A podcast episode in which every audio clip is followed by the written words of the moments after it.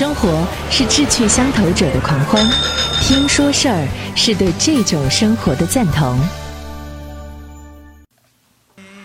各位好，我是张瑞。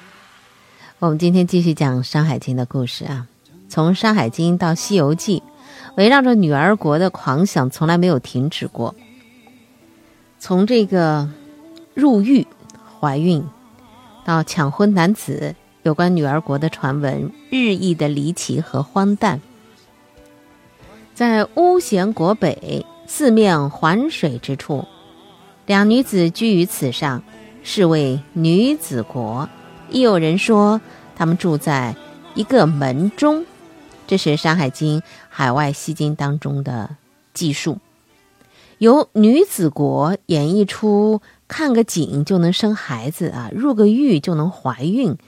呃，这个女子国的形象出现在我们面前，我们也看到了明代的一些绘本，画出了这样的一个两个女子在水中踩在水中的这个绘本的呃具体的形图。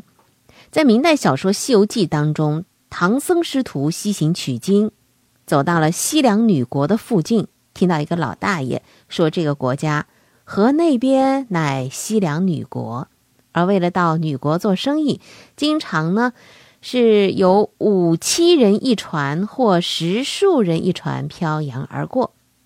所谓一人在水一方，从《山海经》到《西游记》，这个女子的国度一直好像是被困在水中的。不过，有关这个女儿的故事，在漫长的演绎当中，不断着更新着她的模样，好像。没有哪一个国家在《山海经》当中，就像女子国这样让人遐想，以至于后世发展出了许多离奇梦幻的故事。那我们今天说女儿国的故事，从哪说起呢？要么就从那个千百年来始终困住女儿的水开始吧。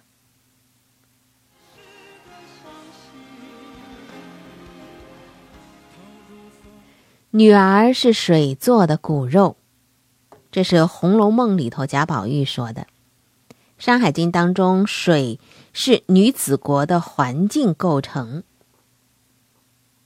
在水中，自然它就是远离大陆，发展出了自己的奇风异俗。郭璞为《山海经》作注的时候说：“呃，这个水呀，还有一种功能，就是帮助怀孕。”据说呢，这个国家当中有黄池一口，女人到池中洗个澡，出来就能够怀上孩子了。这好像比现在的人工辅助的生殖技术啊，好像要靠谱多了。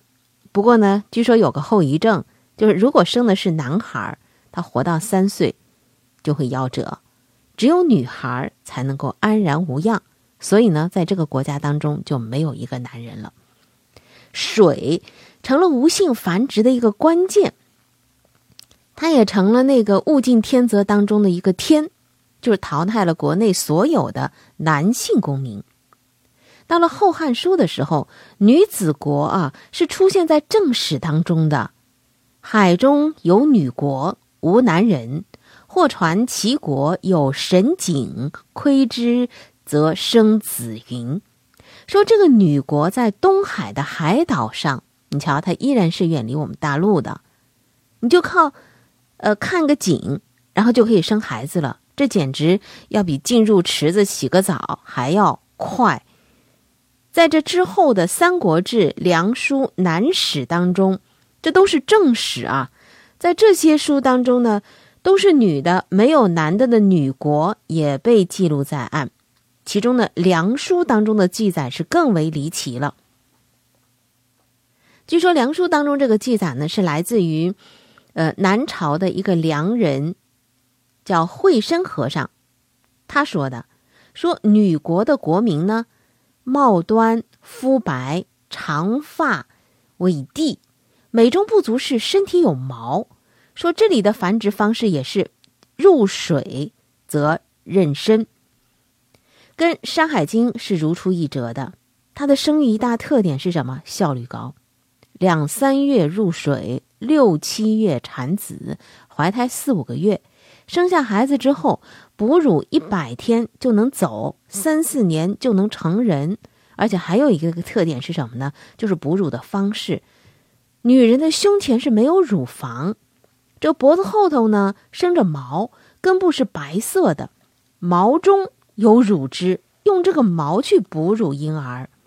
此外呢，惠生和尚还补充了女国的一些习俗，说见人精辟，偏为丈夫，又喜欢吃一种疑似海带的咸草。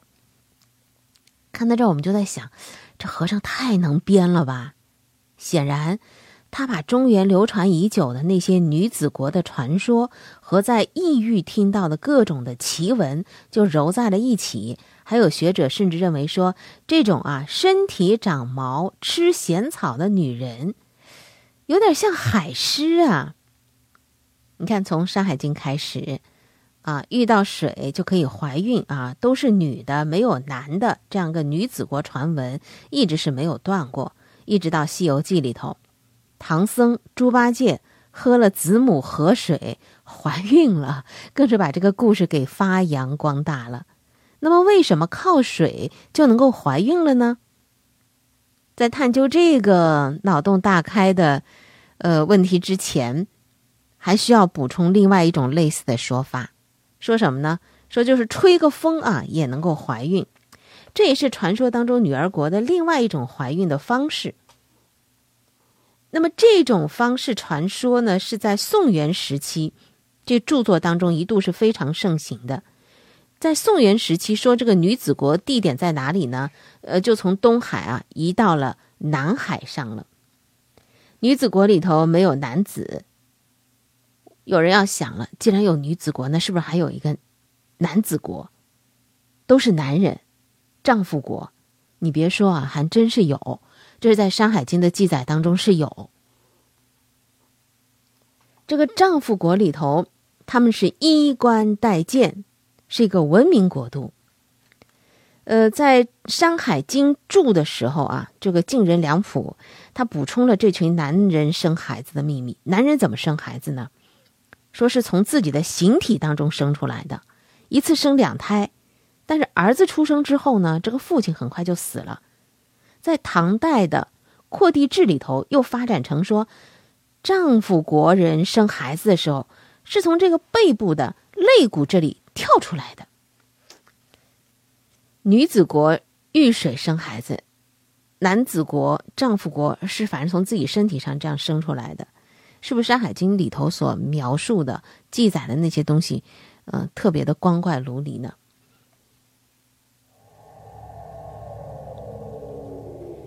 刚才不是说在宋元时候的著作当中又写到了女子国吗？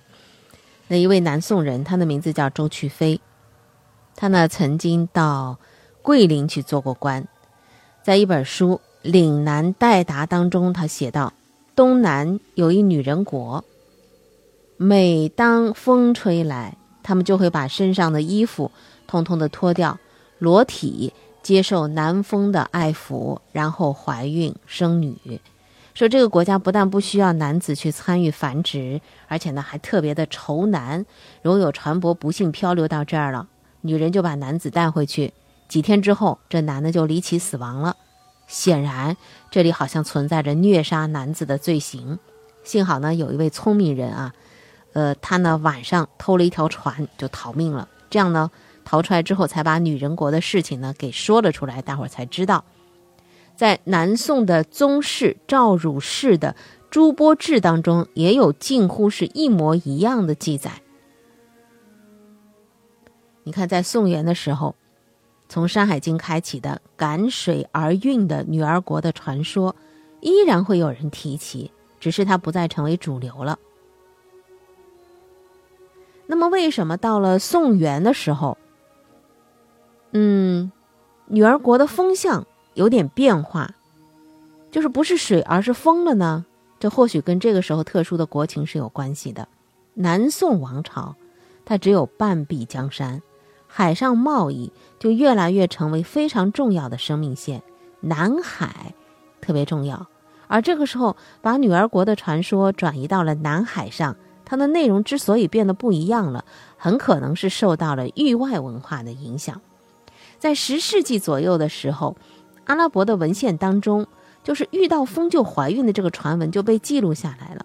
有一本书叫《印度真意记述要》，这里头就写到中国海中的女儿岛，说这个岛位于中国海的最边缘，据说全部岛民皆女人，因风受精繁殖，而且只生女孩。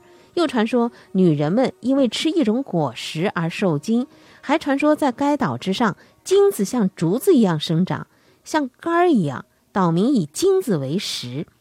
这个金是黄金的金啊。有幸的说，有个男的落在他们手里了，女人们要杀死他，但其中有一个人呢，可怜这个男的，就把他拴在了一根梁上，扔到大海里。海浪和海风就把这个人带到了中国。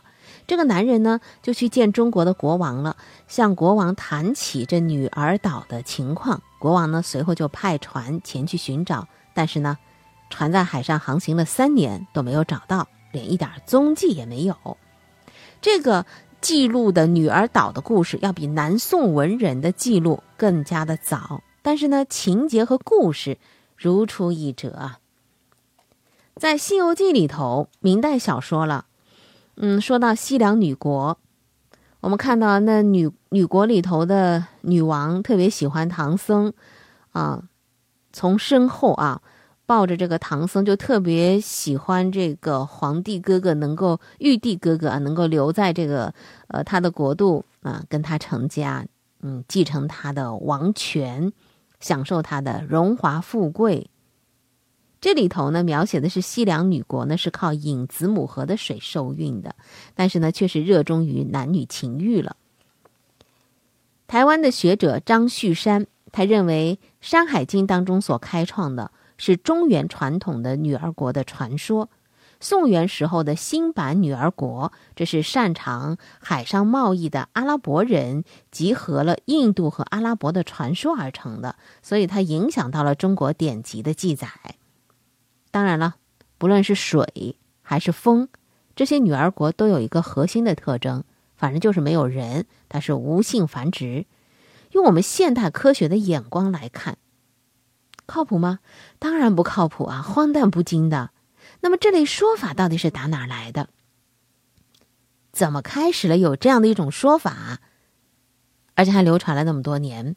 那好，我们再从头回到《山海经》当中去看一看。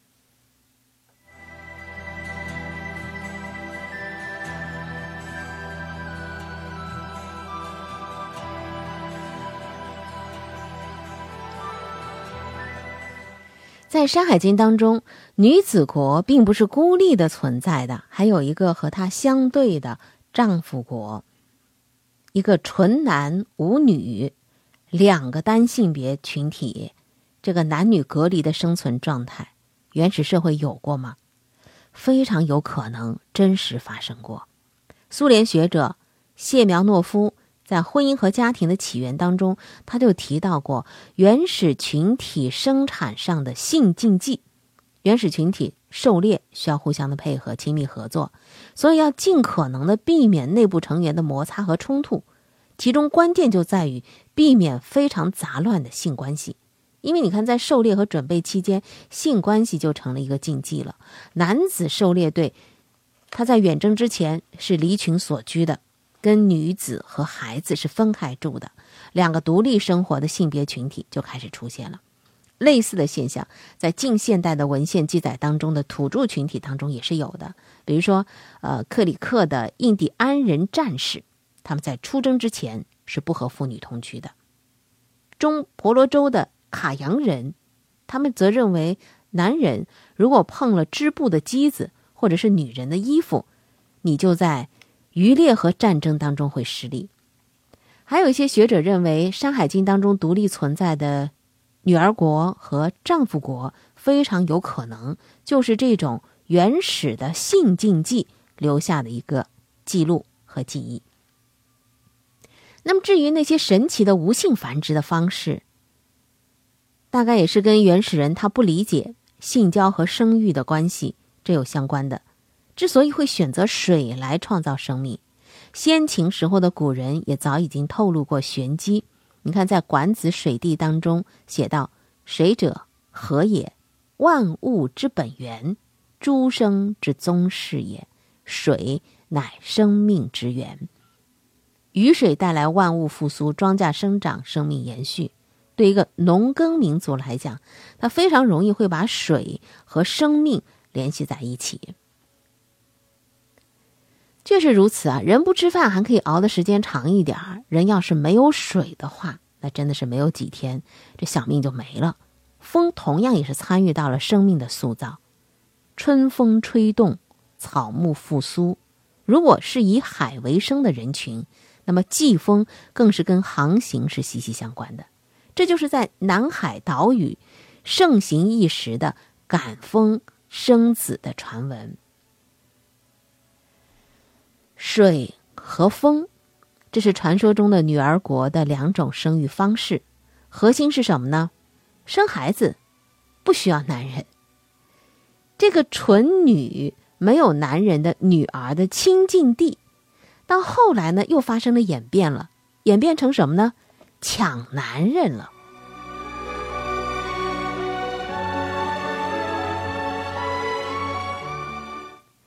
我们下集呢，就继续这个女儿国的故事，抢男人到底是怎么回事？